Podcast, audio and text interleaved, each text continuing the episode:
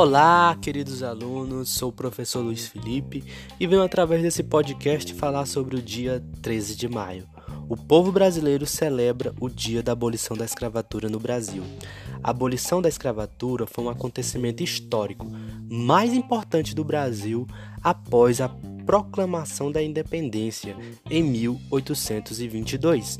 No dia 13 de maio de 1888, Após sete dias de votação e debate no Congresso, a princesa Isabel assinou a Lei Áurea, que decretava a libertação dos escravos no país. Sobre esse dia, Machado de Assis escreveu anos depois na coluna A Semana no jornal Carioca. Verdadeiramente foi o único dia de delírio público que me lembro ter visto. Hoje comemoramos abolição da escravatura no Brasil.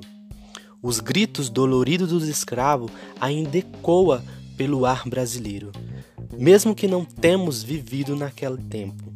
Será que o nosso preconceito foi totalmente extinto de nossos corações? Ou somos nós que continuamos escravos dessa discriminação? Pense nisso. Obrigado.